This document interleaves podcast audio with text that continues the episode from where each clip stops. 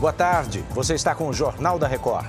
Na conferência da ONU sobre mudanças climáticas, presidente Lula defende a redução da dependência econômica do petróleo. Brasileiros inadimplentes têm até o final do mês para renegociar dívidas com desconto. É agora, no JR. Oferecimento: Bradesco. Quem conhece o truque não cai em cilada. Começou hoje em Dubai a COP28, o evento das Nações Unidas que reúne cerca de 200 países para discutir as mudanças climáticas no planeta. Na abertura da cúpula, o presidente dos Emirados Árabes Unidos, anfitrião do evento, anunciou um novo fundo com equivalente a 150 bilhões de reais para soluções climáticas globais.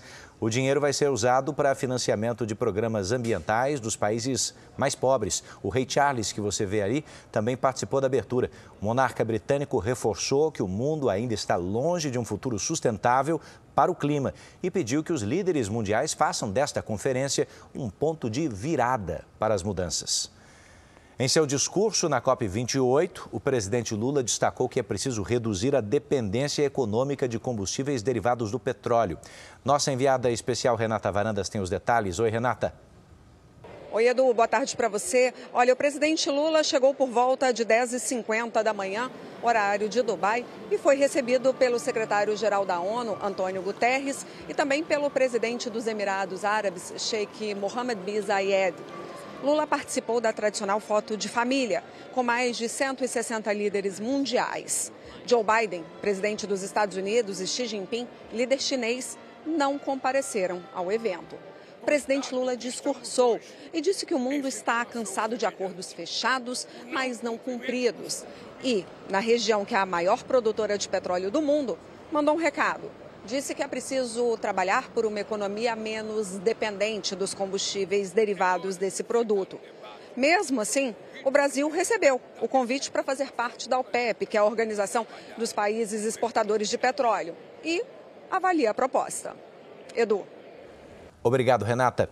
Olha, nós continuamos no Oriente Médio porque autoridades do Catar anunciaram hoje que, apesar da volta dos confrontos entre Israel e Hamas, o Catar reforçou as conversas para estender a trégua nesse conflito. O país árabe expressou profundo pesar pela volta dos bombardeios registrados nessa manhã. Caminhões que levavam suprimentos e ajuda humanitária para Gaza também foram impedidos de passar pela fronteira hoje.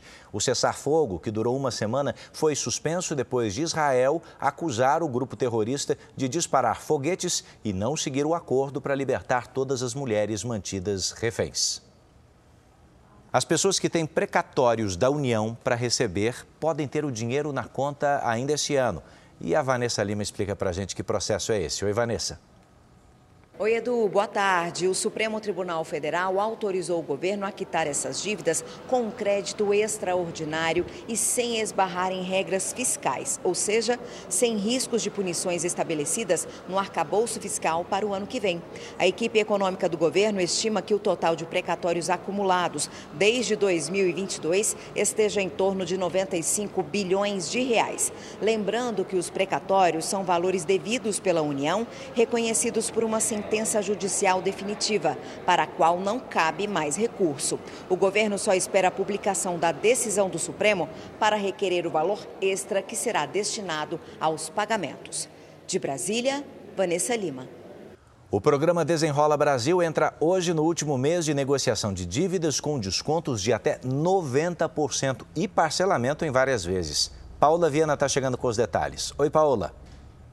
Olá, Edu. Os inadimplentes têm até o dia 31 deste mês para quitar as dívidas. Os consumidores que não conseguirem fazer o pagamento à vista podem parcelar os valores devidos em até 60 meses, com início do pagamento no ano que vem, e ter a oportunidade de limpar o nome e recuperar a capacidade de crédito. Segundo o Ministério da Fazenda, 3 milhões e meio de brasileiros renegociaram suas dívidas até agora, num total de mais de 27 bilhões de reais.